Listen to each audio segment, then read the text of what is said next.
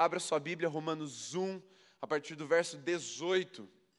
Minha versão NAA, você acompanhe com a sua sem problema nenhum. É importante que você grife esse texto, que você marque aí na sua Bíblia, porque é um texto muito importante para os tempos que nós vivemos como igreja.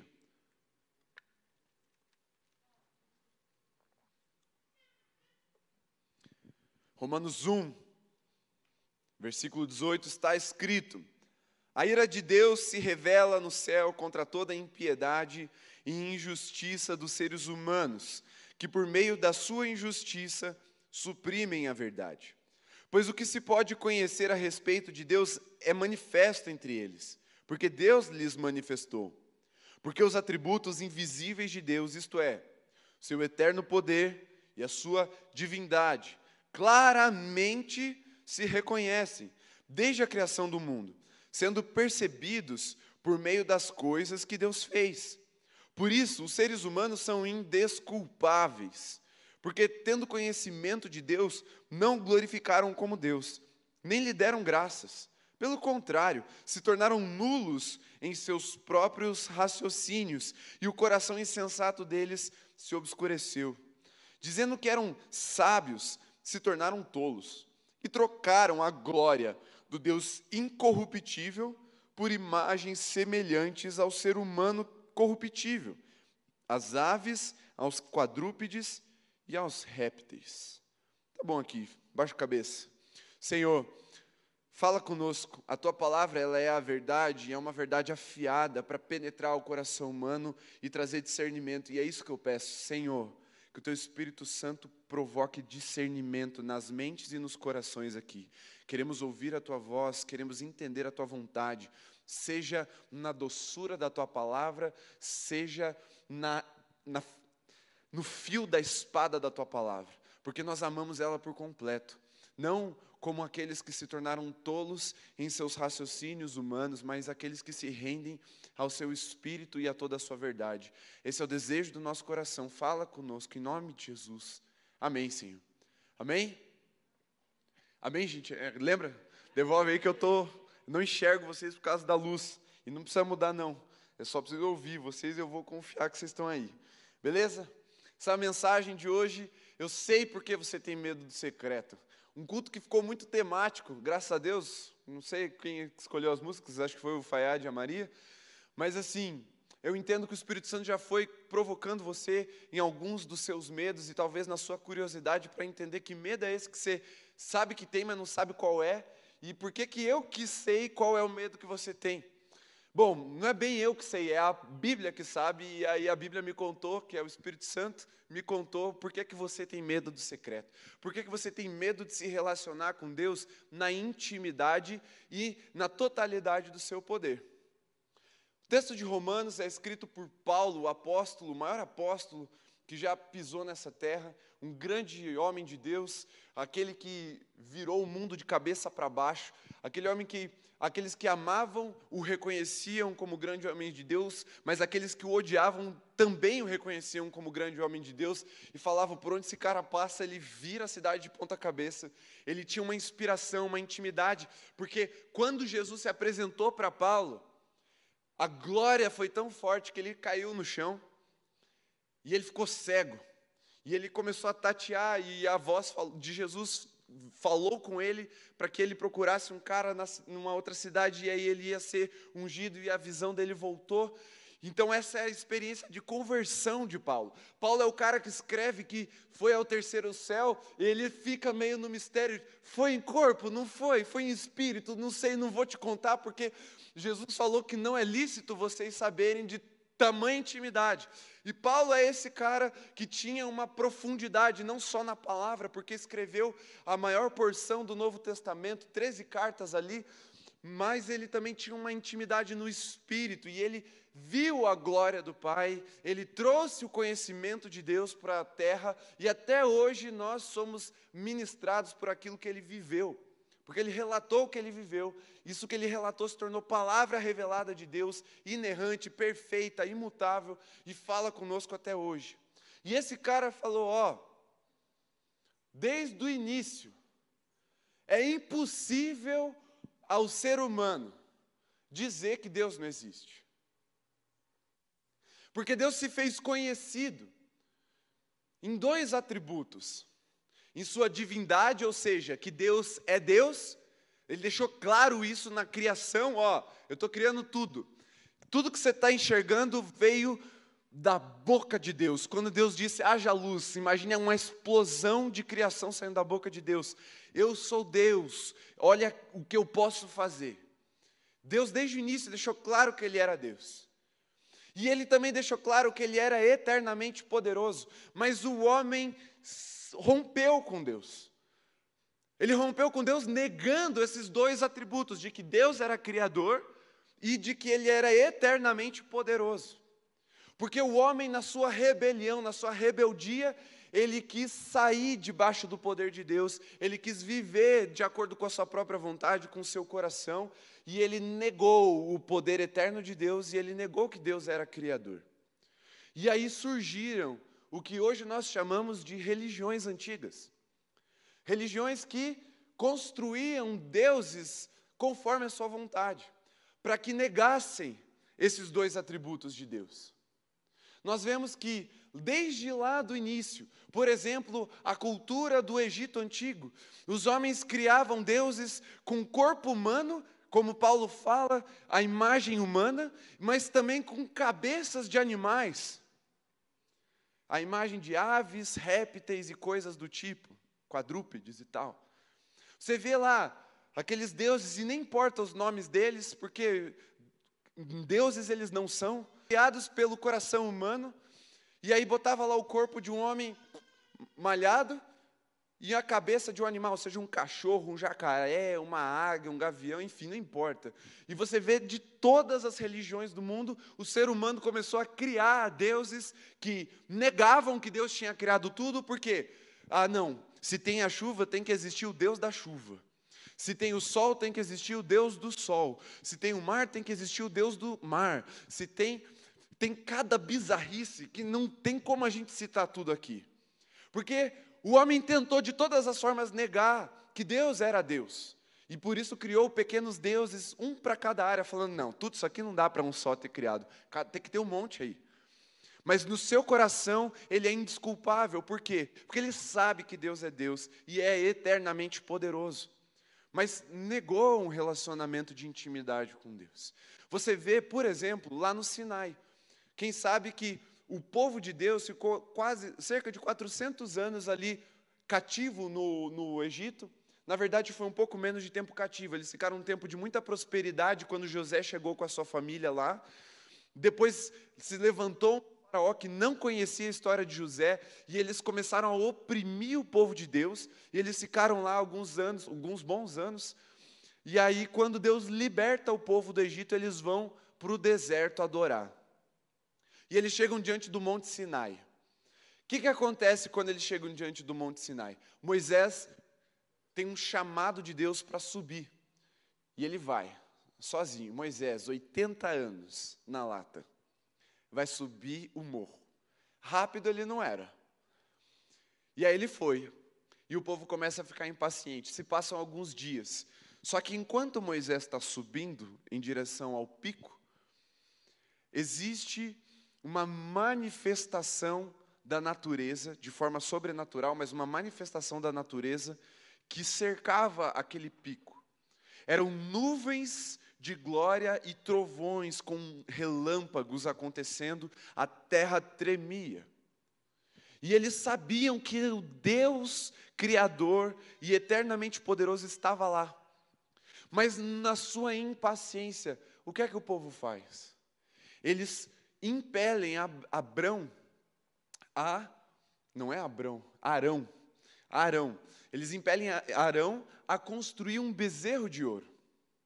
Eles juntam pedaços de prata e ouro, derretem num processo chamado fundição e saiu lá uma bagaça.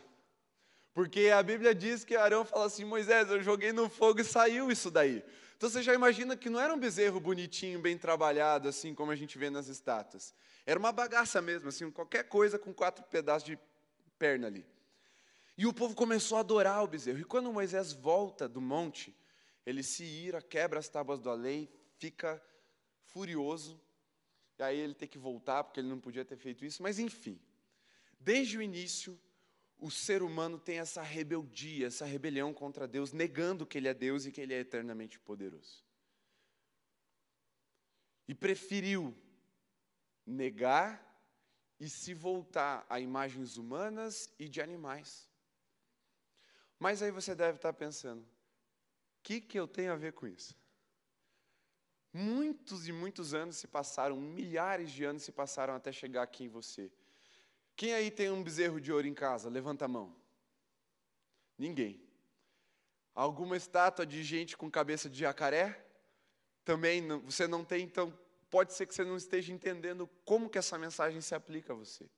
Mas lembre-se que do Sinai até chegar na carta aos Romanos no primeiro século, que é já depois de Jesus, a religião romana também tinha coisas muito parecidas. A grega que veio antes tinha, a assíria também tinha. Toda a história foi marcada por idolatria a falsos deuses feitos à figura humana e de animais. E quando Paulo está falando isso, eu entendo que isso se aplica a nós de uma forma muito objetiva. Para mim, para você, esse tipo de adoração à imagem de animais é muito distante, é muito bizarro. Mas se a gente aplicar no nosso contexto brasileiro, século 21, igreja evangélica, nós vamos encontrar um outro ídolo feito à imagem de homens.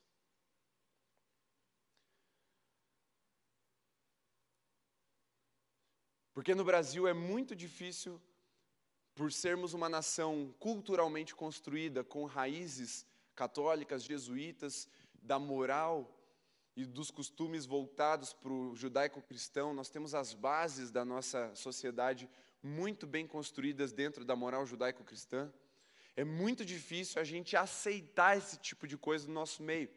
Se eu, como pastor, chegasse aqui carregando um bicho para a gente adorar, vocês iam falar, vocês iam me dar me malhar, iam me botar num corredor polonês e iam me, me bicudear até lá fora.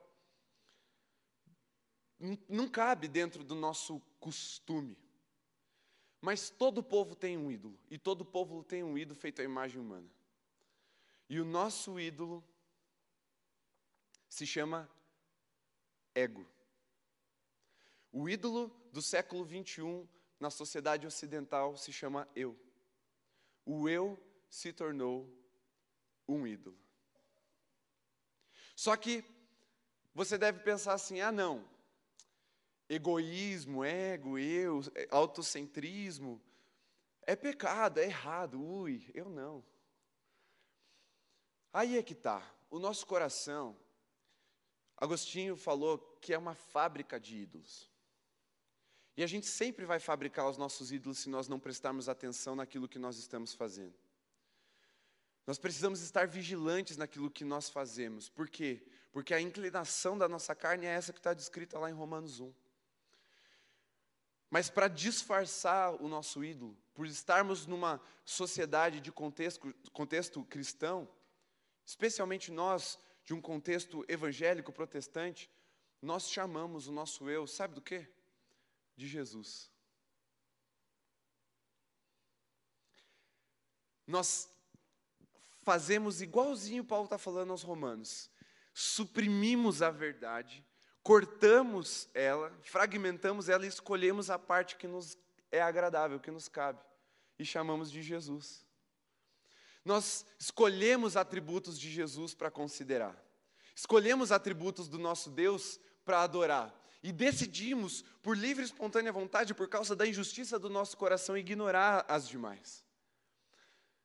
Só que percebe que quando um relacionamento com Jesus não gera conflito, não gera confronto, não gera a morte do nosso eu, ele, quando Jesus é muito complacente com o que eu gosto de fazer, com o que eu estou fazendo, significa que, na verdade, na verdade, eu não estou me relacionando com Jesus. Eu estou me relacionando comigo mesmo e estou chamando esse eu de Jesus, esse eu que eu projetei para fora de mim de Jesus. Porque se esse Jesus que você adora nunca discorda de você, é muito provável que esse Jesus seja você mesmo no espelho. E essa é a realidade que nós vivemos. Nós amamos dizer que Jesus é amor, mas nós não temos dificuldade de dispensar atributos de Deus e de Jesus, como, por exemplo, que Ele é justo, Ele é o sol da justiça.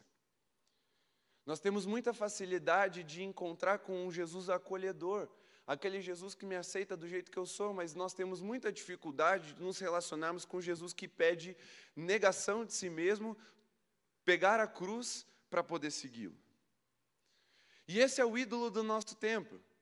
Não se engane, não é só porque é um, parece mais civilizado, não significa que é menos diabólico. Não significa que é menos desagradável ao Senhor. Só é mais disfarçado só é mais enganoso, só é mais sutil. E aí nós vamos à igreja buscando ser satisfeitos, buscando algo que nos agrade. Nós vamos ao culto para saber se eu gostei do culto. Quando, na verdade, o culto não é para o seu eu, não é para o seu ego, o culto é para você oferecer ao seu Senhor. Mas percebe que esse sentimento é algo generalizado no nosso tempo? Procuramos lugares que nos satisfazem e não lugares em que nós possamos servir e dedicar algo ao Senhor. Procuramos igrejas que concordem com o jeito que eu sou, e não lugares onde a voz de Deus é pregada de forma nítida e integral, e isso vai me moldar. Então nós moldamos uma caricatura de Jesus, só que essa caricatura é você mesmo e sou eu mesmo. E nós fazemos isso no secreto. Chamamos esse eu de Jesus. Só que quando ele tem um encontro com o Jesus da Bíblia, o Jesus da palavra, alguém tem que ficar de fora. Alguém vai ter que ser dispensado. E é aí que mora o medo. Porque no secreto não existem máscaras. No secreto, o nosso coração é desnudado pela glória de Deus. E nós sabemos com quem estamos nos relacionando. Você pode até escolher uma igreja muito boa para você, que você fala, nossa, como eu me encaixo aqui. Uh, me senti bem. Mas quando você chegar em casa, se você entrar no secreto, Jesus vai se revelar para você. E aí alguém vai ter que morrer. Ou o Jesus falso, essa caricatura do seu eu, que é o Jesus cortado do jeito que você gosta, você moldou Jesus, ou vai ficar de fora o Jesus verdadeiro. E aí você vai ficar com medo de habitar esse lugar onde o Jesus verdadeiro se revela. Porque nós vivemos na ditadura do eu. Vou te dar alguns exemplos para te mostrar isso. Nossa sociedade diz que se eu gosto, se eu me sinto bem, está tudo bem por que não fazer? Afinal de contas, me faz bem. Então as práticas, elas deixaram de ser validadas por aquilo que o Criador, Deus, divinamente Deus e eternamente poderoso disse, e passou a ser validada por aquilo que o eu gosta. Então não importa se eu gosto de uma coisa totalmente diferente do Almir. Porque se a gente mantiver uma distância segura, os nossos eus não vão colidir. Então o que eu estou fazendo, que é bizarro, está certo, o que ele está fazendo, que é mais bizarro ainda, está certo e está tudo bem. Porque não importa o que Deus, eterno Deus e divinamente. Deus, divinamente Deus e o eternamente poderoso Deus diz, importa o que eu e ele queremos. Então, se nós não gerarmos conflito, está tudo bem, cada um tem a sua opinião. E, e cada um ter a sua opinião sobre as coisas é mais uma percepção da ditadura do eu. Porque, cara, eu tenho a minha opinião, você tem a sua. E está tudo bem. Mas nem tudo é sobre opinião. Porque nós não vemos o mundo a partir de uma perspectiva pessoal e egoísta. Nós temos que enxergar o mundo a partir dos olhos de Jesus porque é como Ele vê o mundo que importa, é como Ele quer mexer no mundo que importa, é como Ele quer transformar a realidade que importa, porque se Ele é Senhor, se Ele é Deus e eternamente poderoso, Ele precisa ser Deus e eternamente poderoso sobre a minha e a sua vida também. E esse Jesus precisa prevalecer. Mesmo que você tenha medo, mesmo que eu tenha medo de deixar as minhas paixões no secreto e abandoná-las na cruz para viver aquilo que Jesus tem para minha vida, mesmo que isso custe eu deixar as minhas vontades no secreto crucificadas para viver a vontade de Deus, mesmo que isso custe eu deixar a minha opinião, os meus gostos, a minha, a minha percepção de mundo para viver a percepção do céu. Eu preciso seguir aquele que me chamou, e não é aquele que nos chamou que precisa nos seguir. Porque Ele tem o caminho perfeito para mim e para você. Não são as nossas vontades que precisam validar quem é Jesus, é quem é Jesus que precisa validar as nossas vontades. E nós invertemos isso porque temos medo de não ser feliz. Nós temos medo de não dar para fazer tudo o que eu quero, de realizar os meus sonhos. Por quê? Porque se você gosta, se te faz bem, é isso que tem que ser. E nós, como geração, experimentamos a supervalorização do ego. Pense uma geração para trás ou duas.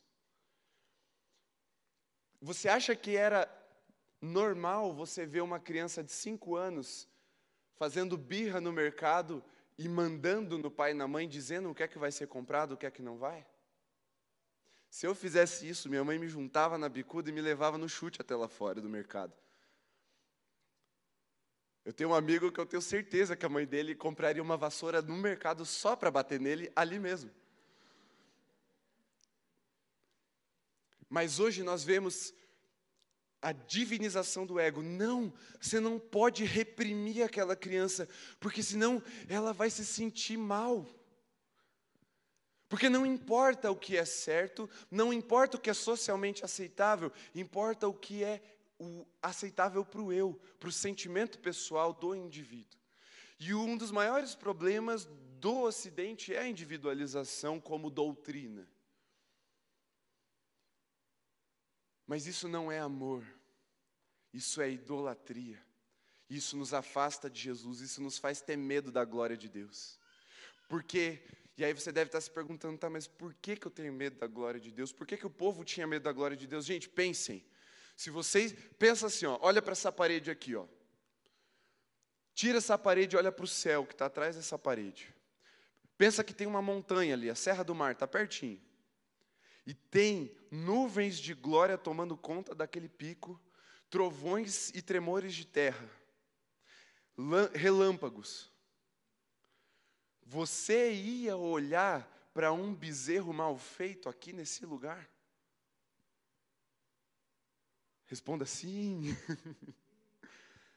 Porque a inclinação do nosso coração fugir da glória de Deus, que é Deus e eternamente poderoso. Sabe por quê? Que a gente suprime Deus, por que, que a gente aperta Deus até Ele caber nas nossas mãos, até Ele ser um objeto moldado ou moldável pelas nossas mãos? Porque a gente quer mandar. A gente quer fazer do nosso jeito. E aí o secreto confronta isso de uma, numa profundidade, porque Deus não é um gênio da lâmpada e Ele não vai fazer tudo que a gente quiser se a gente fizer tudo certinho. Tem vezes que a gente vai fazer tudo certinho e as coisas como a gente quer não vão acontecer. Porque Ele é Deus e é eternamente poderoso, nós não. Tem gente usando faixa 100% Jesus e vivendo uma vida de promiscuidade, dizendo que é aceito, dizendo que é cristão, dizendo que é seguidor de Jesus, mas não tem nada na sua vida que revele a glória de Jesus. Por quê? Porque esse Jesus não é o Jesus do céu verdadeiro. É um Jesus humano, uma projeção do ego. Quando você vê pessoas que dizem que seguem a Jesus, que são é, é, discípulas de Jesus, mas elas não revelarem a glória de Jesus, saiba que o Jesus que ela está dizendo não é o Jesus verdadeiro, é um, uma projeção de si mesma com uma faixa na testa ou no peito escrita Jesus. É um ídolo humano. E é a coisa mais diabólica que o ser humano pode produzir é um ídolo de autocentrismo. Porque enquanto Deus é relacionamento, Deus é nós, é o Pai, Espírito, Jesus, Ele é o cabeça e o corpo, Ele é o Senhor e o seu exército, o diabo, ele é a personificação do ego. Ele é autocentrado. Ele deseja fazer suas próprias vontades. O pecado mais oposto a Deus é o orgulho. Por quê? Porque o orgulho é a divinização do eu. E nós precisamos vencer isso enquanto geração, nem que doa. Nem que a gente tenha que enfrentar um medo absurdo no nosso espírito de morrer. E, a, e o morrer aqui não é uma morte literal carnal, tá? O morrer aqui é aquela morte de morrer para esse mundo e viver para Cristo. Mas nós fomos cativados enquanto geração, e eu não estou falando nós aqui, tá? É nós, geração no Brasil. Nós fomos chamados para Jesus com as seguintes exclamações: Vem que Ele vai te curar, vem que Ele vai é, resolver os seus problemas, vem que Ele vai liberar a sua causa na justiça. E Jesus faz tudo isso? Diga sim, e faz bastante. Mas o chamado de Jesus para andar com Ele é arrependimento e conversão para um novo nascimento.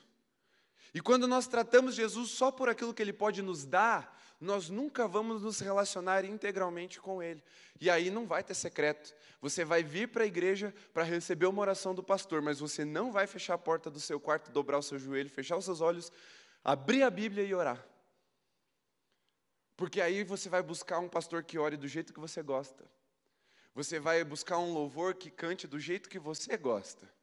E você vai se enganar, dizendo: estou buscando Jesus, aleluia. Hashtag hoje eu caí no manto. Mas quando você chega em casa, não há intimidade. Mas sabe uma coisa que eu tenho aprendido nessa pandemia, mais do que em todos os outros momentos da minha vida? é que intimidade a gente só tem com quem a gente leva para casa. A gente pode se conhecer muito aqui, ó. A gente pode olhar um para o outro e falar assim, cara, a gente tem essa conexão. Jesus, aleluia. Mas se eu não te levar para minha casa, você não me levar para sua casa, para a gente sentar numa mesa e conversar, a gente não tem intimidade. A gente se conhece. A gente até se esbarra. Mas quem a gente tem intimidade, a gente leva para casa. E Jesus quer ir para casa com você depois desse culto. Só que não é nos seus termos, é nos termos dele. É do jeito que ele quiser. Porque o medo do secreto morre junto com o nosso eu. Sabia disso? Os momentos que a gente mais foge da presença de Deus é quando a vontade dele fica mais clara para a nossa vida. Foi assim com Jonas, foi assim com Paulo, foi assim com muitos outros homens. Mas quando a gente morre para nós mesmos e ressuscitamos com Cristo, o desejo primário, proeminente no nosso coração, é o de fazer a vontade dele e agradá-lo. Mas deixa eu ir para os bolsos só para fingir que vou seguir alguma coisa daqui.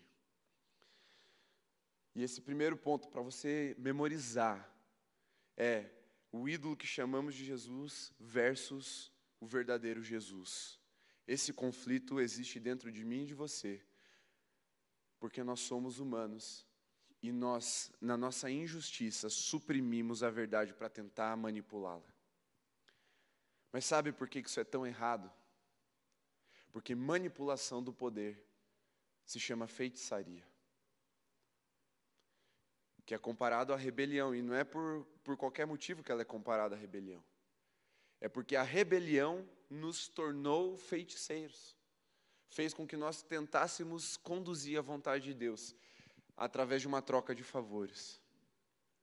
Mas quando esse conflito acontecer dentro do nosso coração, Jesus, o Rei, precisa prevalecer, amém? Então, abra seu coração para esse conflito nessa noite, porque ele vai acontecer se já não está acontecendo. Agora, qual que é o problema do medo?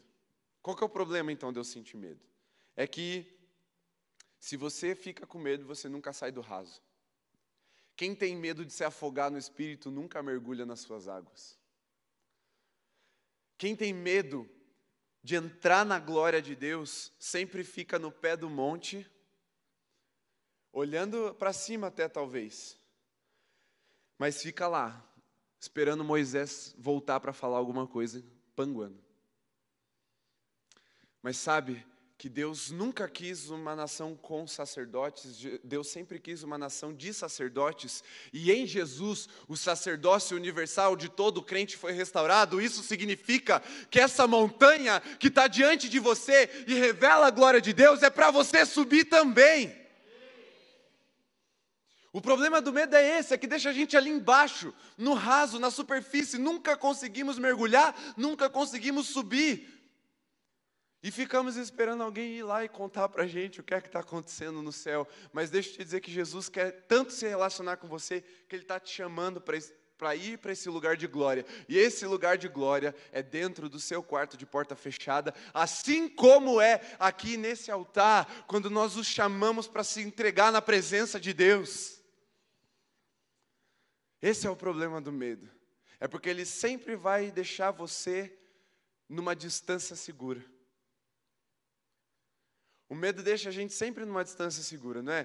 Quando, quem aqui já teve a experiência de andar perto de um parapeito em que existia uma queda de uma altura bem alta, assim, altura alta parece redundante, mas entendo, né? A altura pode ser 10 centímetros e pode ser um quilômetro. Quem aqui já teve essa experiência de andar perto de um parapeito bem alto?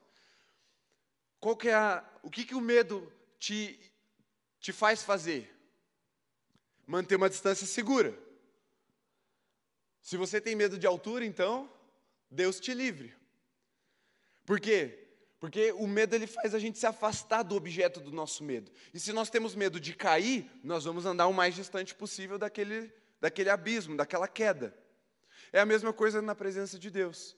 Se ainda temos medo de morrer na presença de Jesus, de novo, entendam morrer, não é literal. Você não vai apagar ali e nunca mais acordar. Eu acho que não. Deus sabe, né? Ele que manda, não sou eu. Mas assim, não vai. Você vai, só que você precisa se entregar. Porque é assim que Deus quer se relacionar comigo e com você. Quando Ezequiel tem a visão do rio de Deus que sai do trono e fala para Ezequiel caminhar na direção das águas profundas, ele fala: Ó, tem lugares em que você vai estar na presença, mas as águas batem nos teus artelhos, ou seja, você tem todo o controle. Você não tem dificuldade de andar em cima de uma poça d'água. Quem aqui conhece o Museu do Olho, Oscar Niemeyer, que tem ali no AU? Eu moro ali perto. Tem um espelho d'água, que é tipo uma piscininha de um palmo de altura. Cara, qualquer criança tem coragem de andar por ali. Por quê? Porque ali ela vai ter o controle, ninguém se afoga em 10 centímetros de, de profundidade. Mas aí ele fala que se andar mais, você vai chegar a lugares onde bate as águas aqui nos lombos, é um pouco acima da cintura. Aqui você ainda tem um controle, mas a água já te dá uma balançada. Bateu ali uma correnteza, você tem que dar uma lutada. Por quê? Porque a água está começando a te dar direção. Mas existem águas mais fundas, que você precisa atravessar a nado. E quando o rio tem correnteza, nem, nem a nado você consegue atravessar. Ou seja, quando o vento sopra sobre você, quando o rio de Deus passa sobre você, por você, ele vai te conduzir para a vontade dele. Mas precisa ir até esse lugar de águas profundas. E se eu sei por que você tem medo do secreto, eu sei por que você tem que vencer o medo do secreto. Porque Jesus quer se relacionar com você de verdade. Porque Ele quer te conduzir a águas profundas. E Ele quer manifestar a glória dele para você ver. E não para você ouvir falar de alguém que viu. Ele quer que você veja. Esse é o mais interessante do nosso Deus. É que Ele quer que todos os seus filhos se aproximem dele e vejam a sua glória. Porque o filho vê o Pai. O filho conhece o seu pai porque o pai deu o seu coração a ser conhecido. E esse é o segundo, né, que eu falei. O primeiro é o embate entre o Jesus ídolo e o Jesus verdadeiro. O segundo é o problema do medo. Agora o terceiro. E esse é bem importante para a gente. a sinceridade não é suficiente.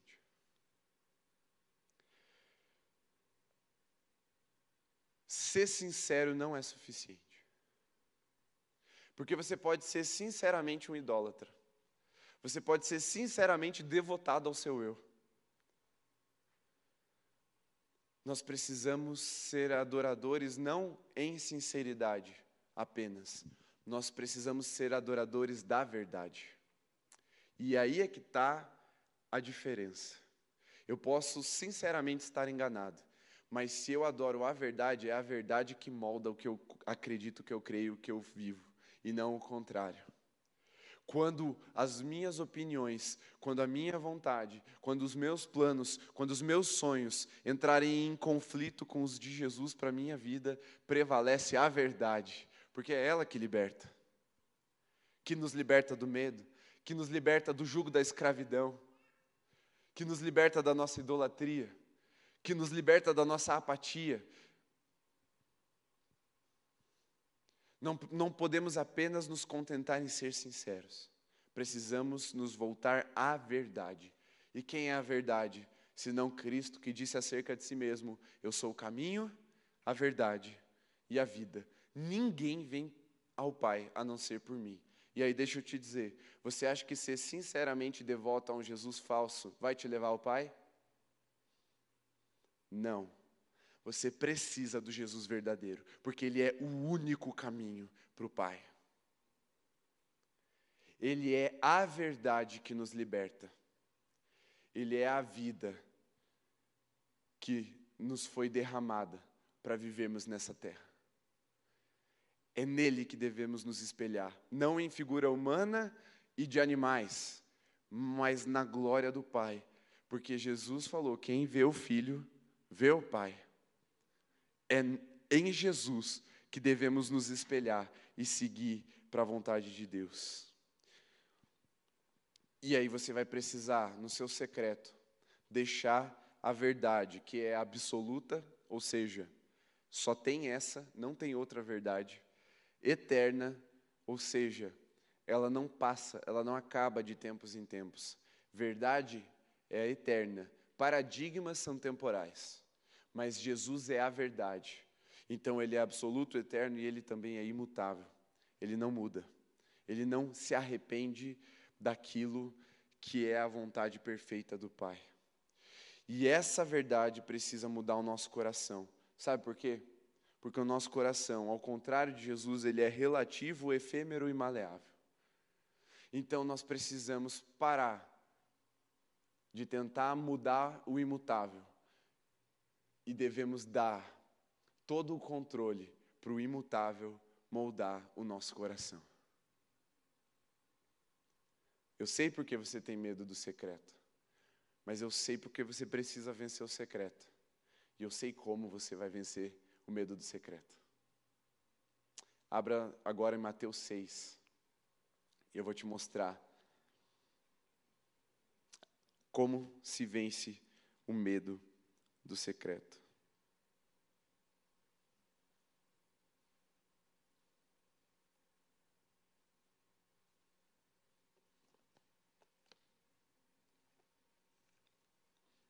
A partir do verso 5. Jesus está ensinando a respeito do quê? Da oração, do secreto. Olha o que ele fala. E quando orarem, não sejam como os hipócritas que gostam de orar em pé nas sinagogas e nos cantos das praças para serem vistos pelos outros. Em verdade lhes digo que eles já receberam a sua recompensa. Deixa eu te dizer uma coisa antes da gente continuar. Sabe qual é a recompensa de quem quer ser reconhecido? Fala assim: ser reconhecido. E eles já receberam a sua recompensa. Quem ora para querer ser reconhecido pelos homens, vai ser reconhecido pelos homens. E essa é a recompensa máxima da oração de quem quer ser reconhecido, de quem quer, gosta de mostrar para todo mundo que é crente, que é top e tal, e fica orando alto para todo mundo ver, mas não fecha a porta do quarto e ora. Esses, Jesus falou, eles já receberam a recompensa. Agora, deixa eu te dizer outra coisa muito importante: ser reconhecido por homens é muito pouco para estimular um filho de Deus a orar. Nós fomos chamados para ser recompensados com todas as bênçãos espirituais que estão reservadas em Cristo Jesus para nós. Não dá para eu e você ficarmos vivendo de recompensas humanas e reconhecimento humano. Nós fomos criados para acessarmos os tesouros do céu. Eu e você fomos criados para viver nas promessas do Pai. É ali que Ele quer nos recompensar. Só que segue no texto comigo para entender o que é que Jesus está falando.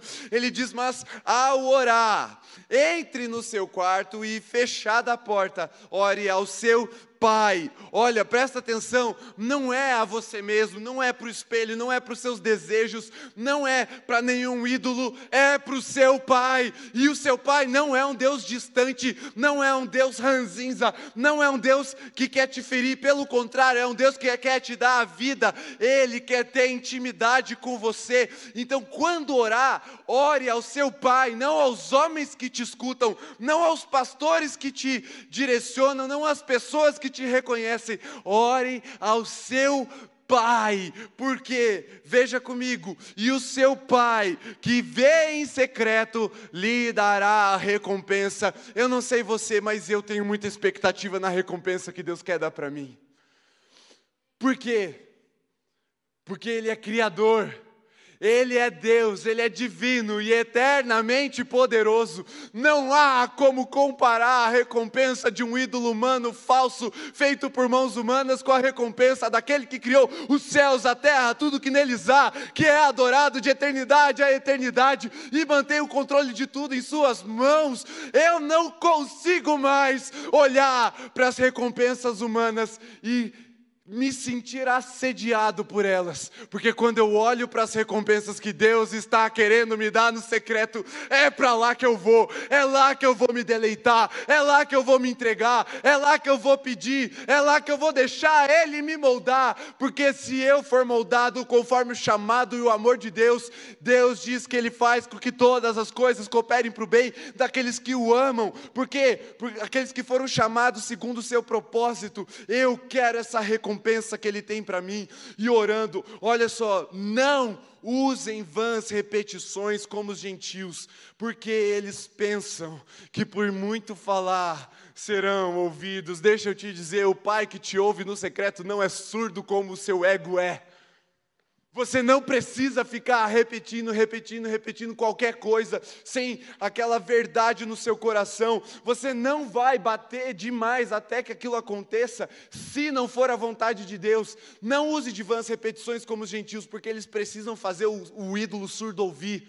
Eles precisam fazer um ídolo cego enxergar, eles precisam fazer um ídolo de madeira, de qualquer material que seja sentir, mas o nosso Deus é um Deus da vida, Ele é o Deus vivo que está no secreto quando você fecha a sua porta e se achega diante dele através do nome e do sangue de Jesus, e Ele quer te dar a recompensa, e eu já vou chegar em que recompensa é essa, mas continue, não sejam, portanto, como eles, porque o Pai de vocês sabe o que vocês precisam antes mesmo de lhe pedirem. Olha só, nós temos o costume de nos relacionarmos com os nossos pais pelo pedido. A gente só manda mensagem quando a gente quer dinheiro, principalmente quando a gente é adolescente. Nunca mandamos uma mensagem de oi, te amo, mãe. A gente falou, mãe, preciso de dezão. A gente se relaciona com os nossos pais nessa distância. O que eu preciso, você me dá. Mas uma coisa, quando eu era, eu já era adolescente, eu tinha 12 ou 13 anos. Era na época do MP4. O aparelho, tá? Não o formato. O aparelho MP4. Era um MP3 com tela. E eu queria muito um MP4. Naquela época estava saindo, era novidade. Só que eu já não era mais criança e eu queria muito que meu pai me desse de Dia das Crianças. E eu fiquei esperando ele vir perguntar o que, é que eu ia querer de Dia das Crianças. E aí meu pai percebeu que eu estava inquieto, eu ficava olhando assim, ele não vai perguntar, não vai me perguntar. E aí meu pai falou assim, ó, oh, eu sei que vocês querem pedir alguma coisa. Falou para mim e para o meu irmão. Mas eu não vou dar. Porque não é o que vocês precisam. É porque meu pai também não tinha dinheiro naquele dia. Mas não é o que a gente precisava. Porque o Pai conhece o que a gente precisa. E às vezes a gente gasta muito do nosso secreto pedindo. E às vezes Deus até usa de adversidades para nos chamar para um contato. Quem sabe nesse contato, mesmo que distante, com pedidos, ele não quebrante o nosso coração e a gente se aproxime dele com, verdade, com sinceridade e pela verdade. Mas não gasta o seu secreto só pedindo. Você pode pedir, peça, mas ele já sabe o que você precisa. É hora de gastar o nosso secreto, como Jesus ensinou e ele ensinou assim. Portanto, orem desse jeito. Pai nosso que estás nos céus, santificado seja o seu nome. Veja bem, mais uma vez é Pai, não é qualquer um que está ali com você, e não é um Pai só seu, você tem irmãos. E onde é que Ele está? Para onde você tem que olhar quando você falar com Deus? É para o céu, porque é lá, num trono de glória, que Ele se assenta. Não é só dentro do seu coração, ali, do jeito que você acha que Deus é. Deus é muito maior do que a sua mente pode conceber. Por isso, nunca reduza a Deus a expectativa do seu coração. Sempre olhe para o céu, esperando que algo novo seja revelado, mais da Sua glória seja mostrada para nós. É no céu que Ele se encontra não é um Deus limitado ao nosso coração, aos nossos desejos. É Pai, Ele é nosso, é glória a Deus por isso, mas Ele está lá nos céus, e os céus revelam a Sua glória desde a criação do mundo. E nós não podemos nos contentar com apenas as nossas necessidades, com o pão que a gente pede para comer naquele dia. Nós precisamos olhar para os céus e perguntar: o que é que se passa aí, Senhor, que eu quero trazer aqui para a terra, mais do que as minhas necessidades, porque o Senhor veste os lírios do campo, o Senhor dá alimento até para os pássaros, quanto mais a nós que somos filhos de Deus. Ele quer gastar um tempo com você te contando o que é que é que Ele está planejando para o amanhã, para essa terra e para a sua igreja. E aí ele fala: santificado seja o teu nome, ou seja, Senhor, glorifica o teu nome em mim, escreve o teu nome, o teu santo nome na minha vida, para que em cada passo, em cada dia, em cada manhã, em cada momento, em cada ação que eu fizer, o teu nome seja destacado dos demais, para que o Senhor não seja tratado como um Deus falso, como um ídolo humano, mas como Deus verdadeiro, divino e eternamente poderoso. Santificado é isso, é distanciar, é destacar as, quem Deus é desses deuses falsos que o ser humano está acostumado a se relacionar. Então, quando você orar, Senhor, santificado seja o teu nome, se prepare, porque se a sua oração for verdadeira e for pela verdade, Deus vai manifestar o sobrenatural na sua vida, Ele vai revelar a sua glória em quem você é, porque o Pai é visto nos filhos. E aí Jesus continua, ele continua dizendo: Venha o teu reino, seja feita a tua vontade, não como nós queremos, mas como o Senhor quer. Não os reinos humanos, os planos humanos, mas os planos e o reino do Senhor. A nossa oração precisa criar uma expectativa, antecipar uma realidade celestial nessa terra, porque ela não foi feita por mãos humanas, ela foi feita pelas mãos do Criador de todo o universo. Ele fala: o pão nosso de cada dia nos dá hoje. Mas espera aí, Jesus falou, não fica pedindo, porque o Senhor já conhece o seu coração. Então, do que é que Jesus está falando do pão nosso de cada dia aqui, se não é o sustento que eu preciso para minha barriga parar de roncar? Jesus é o pão da vida. Ele está falando, Senhor, eu quero a porção espiritual que o Senhor tem para mim hoje, não para a semana, porque eu me relaciono só no sábado ou só no domingo, mas na vida diária, na vida devocional na vida de constância, na vida de entrega. Jesus está nos ensinando a orar diariamente, porque diariamente o Senhor tem uma porção para te entregar. Esse pão vai te dar o sustento espiritual necessário para aquele dia, mas preste bem atenção. Quando nós nos colocamos à disposição de Deus, Ele multiplica. Você pode partilhar desse pão e ele nunca vai se acabar, porque o nosso Deus é um Deus eternamente poderoso, não é humano, não é não é feito por mãos humanas, mas Ele dá o pão nosso de cada dia, a porção diária, que é o próprio Jesus se manifestando nas nossas vidas, é o próprio Jesus sendo glorificado na minha e na sua vida, e Jesus continua, perdoa as nossas dívidas, assim como nós perdoamos aos nossos devedores. Ele está falando assim: Senhor, salda, salda tudo, chega eu não quero mais viver preso, cativo ao passado e aquilo que eu fiz antes. Está na hora de eu perdoar quem me deve e ser perdoado por aqueles a quem eu devo, mas também ao Senhor. Aqui a gente está orando algo muito sério, porque o perdão, ele é divino. Perdão é assumir o ônus da dívida que alguém contraiu com você é dizer que quem te deve, e aqui não é um dever financeiro, tá? É, é uma ofensa, é uma mágoa que alguém provocou em você. E aí você abre mão disso, porque Jesus abriu mão disso com você.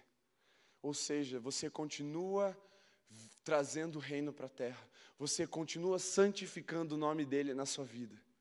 Só que o perdão é algo chave para uma oração diária.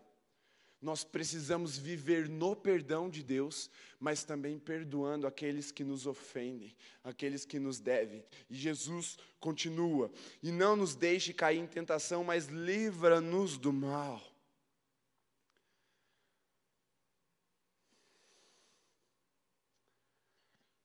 Qual é a tentação do nosso coração? Por que, que a gente tem medo do secreto?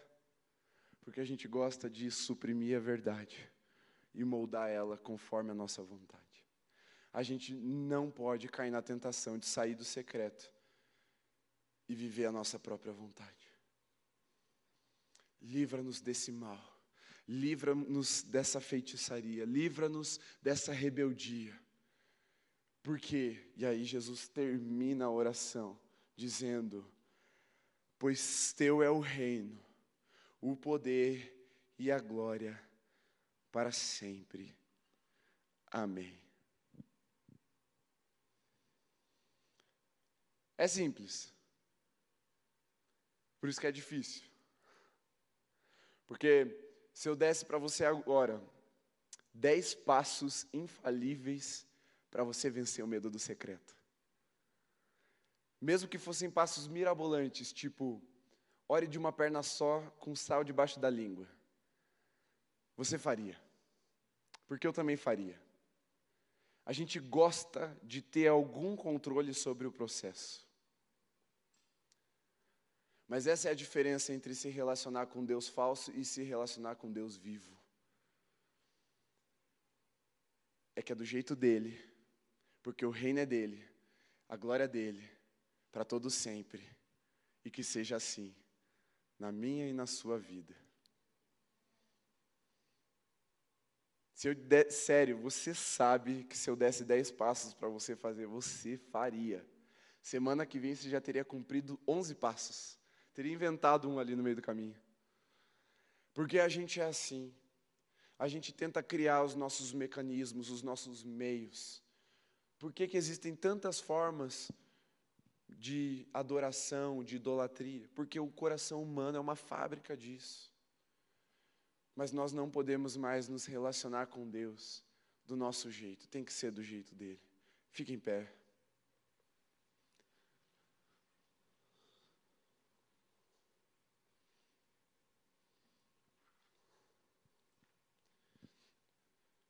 O convite para essa noite é para você entrar na presença, no meio da nuvem de glória, sacrificar o seu eu Orar. Ler a Bíblia, jejuar. Sabe por quê? E vou ser bem claro contigo agora. Sabe qual é a recompensa daqueles que buscam a glória de Deus? A glória de Deus.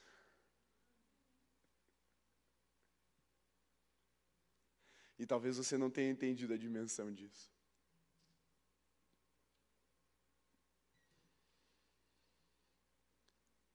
Porque se há uma coisa na existência que converge toda adoração, essa coisa se chama glória de Deus.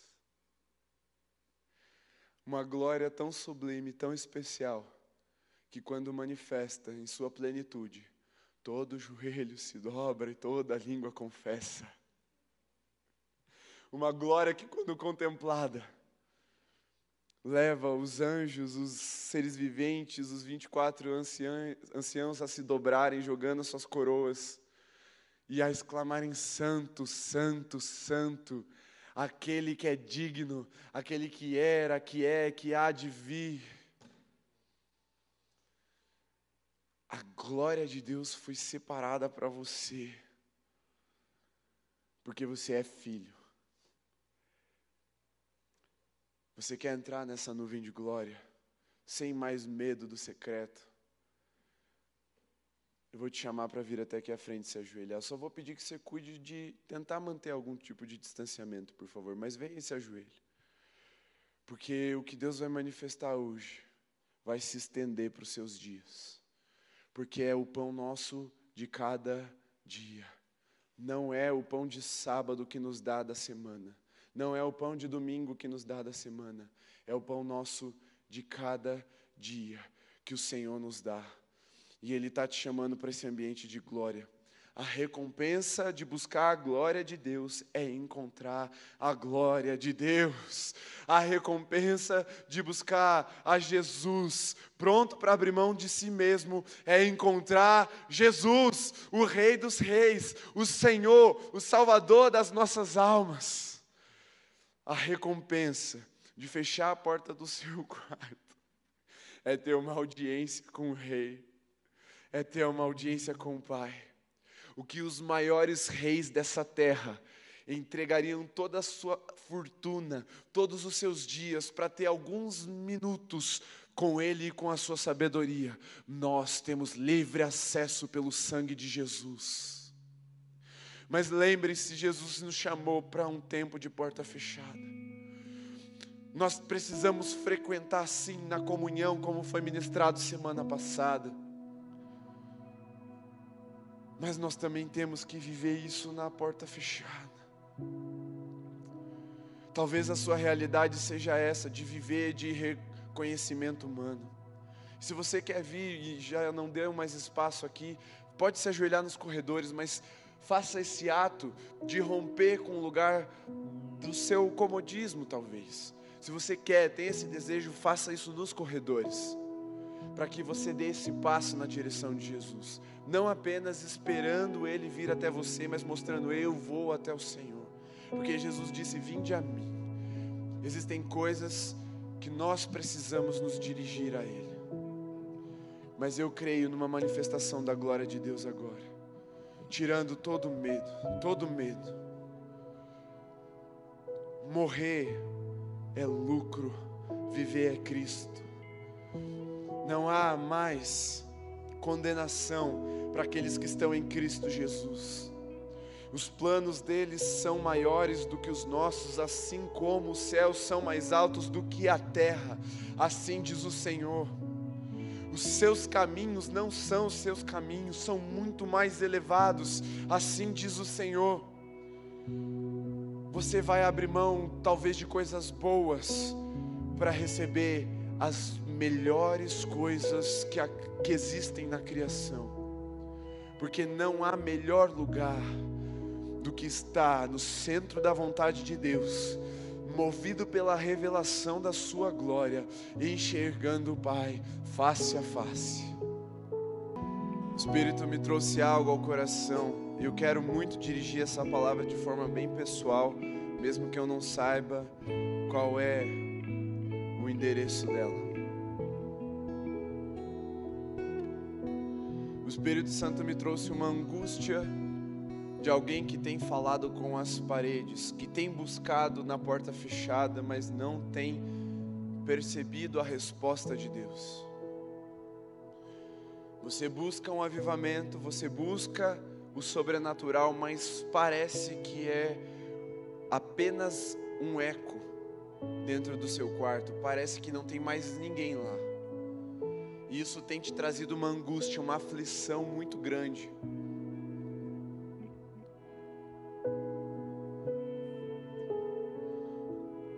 Tem duas coisas na sua oração que o Senhor precisa que você pare para você conseguir ouvir a voz dele. Pare de forçar um dom que ele não te deu. Porque você tem buscado um dom específico e não consultou ao Espírito Santo para saber se era o dom que ele tinha para você. Ele tem um outro dom, um dom melhor para você do que esse que você está pedindo. E a segunda coisa que você precisa parar é de pedir para que Deus carimbe, valide os seus planos, porque Ele vai mudar a rota da sua vida se você entregar para Ele e deixar que Ele governe. Você parece que está falando sozinho, porque o Senhor silenciou, porque Ele já te disse o que você precisa fazer, mas você ainda está apegado àquilo que você já deveria ter entregue.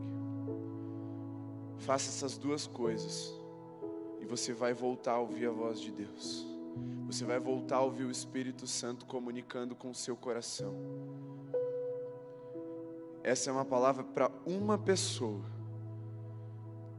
E o sentimento é a angústia, é uma aflição, como se fosse uma solidão quando você tenta buscar o Senhor. Tá tudo bem, o Senhor tá te ouvindo. Ele só não está falando de novo para não trazer juízo sobre a sua vida, é porque Ele te ama, Ele decidiu ser paciente com você e esperar você abrir mão daquilo que te afogaria no caminho. Você nem precisa se manifestar, você entendeu essa palavra no seu coração. Ele é paciente, mas o que ele tem é bom para você. Por isso, não tenha medo de entregar para que a vontade dele se manifeste na sua vida.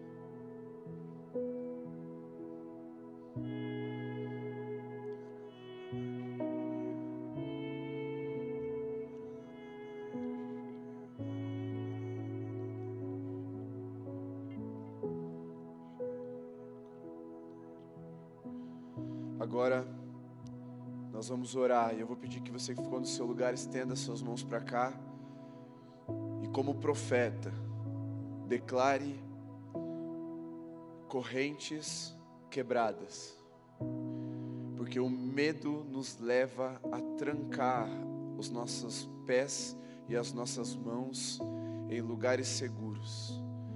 Eu vou pedir que você faça isso aí do seu lugar, estenda suas mãos e ore para que correntes de medo se quebrem agora na glória do Senhor, na presença do Senhor.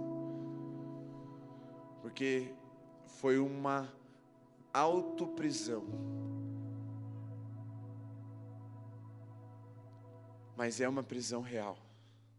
E o Senhor está quebrando agora esses grilhões de medo. Em nome de Jesus nós declaramos a quebra de todos os grilhões que prendem os pés e as mãos em impedindo a caminhada, o prosseguir do caminho que o Senhor separou para eles, mas também o quebrar dos grilhões que aprisionam as mãos, que impedem o serviço, a execução do dom que o Senhor deu para cada um deles. Em nome de Jesus, lançamos fora todo medo no perfeito amor de Jesus agora. O sangue de Jesus está sendo derramado mais uma vez sobre suas cadeias, para que elas sejam estremecidas e quebradas, esmigalhadas no poder e no peso da glória do Senhor. Todo medo nós lançamos na cruz agora, em nome de Jesus. Todo espírito de intimidação, calamos a sua voz, em nome de Jesus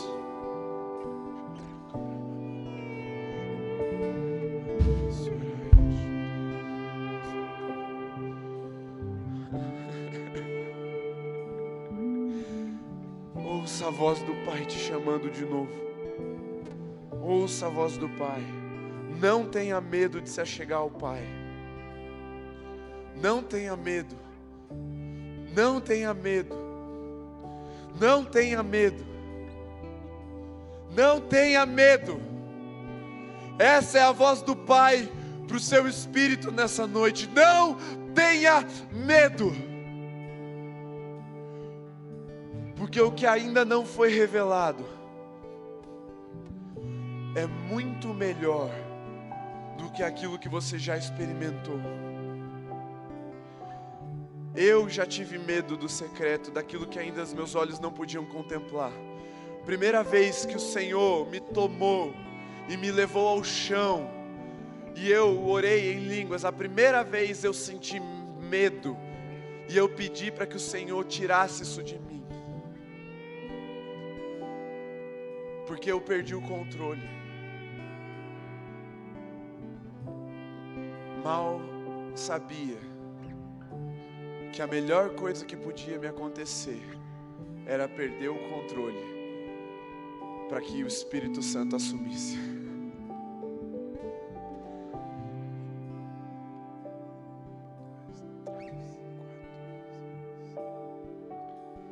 São seis pessoas que estão precisando abrir mão do controle aqui nesse altar agora. O Espírito Santo está revelando para você. Deixa o Espírito Santo assumir. Abra mão no controle, porque existem coisas melhores reservadas no Senhor e no seu propósito eterno para a sua vida. Deixa o Espírito assumir o controle. Deixa o Espírito assumir. Feche seus olhos mais uma vez. Agora coloque as suas mãos como no ato de quem recebe aquilo que o Senhor tem para a sua vida. Com o amor de Deus, o nosso Pai, a graça do nosso Senhor e Salvador Jesus Cristo e os consolos, as consolações, mas também o poder do Espírito Santo seja sobre você, sobre sua casa, sobre sua família e sobre toda a igreja de Jesus espalhada por toda a terra, hoje e para sempre. Amém. Eu vou pedir que você agora volte para o seu lugar, se assente por um instante. Hoje nós vamos fazer essa saída um pouquinho diferente e eu vou me despedir de você que está em casa. Deus te abençoe, meu amado. Sábado que vem você não pode perder de estar aqui conosco. Nós esperamos por aquilo que o Senhor tem reservado no secreto, mas nós também ansiamos por aquilo que Ele tem reservado para o coletivo. E você é corpo comigo e com cada um desses irmãos que estão aqui. Venha fazer parte, venha estar conosco, venha adorar na casa do Senhor. Que Deus te abençoe. Uma boa noite.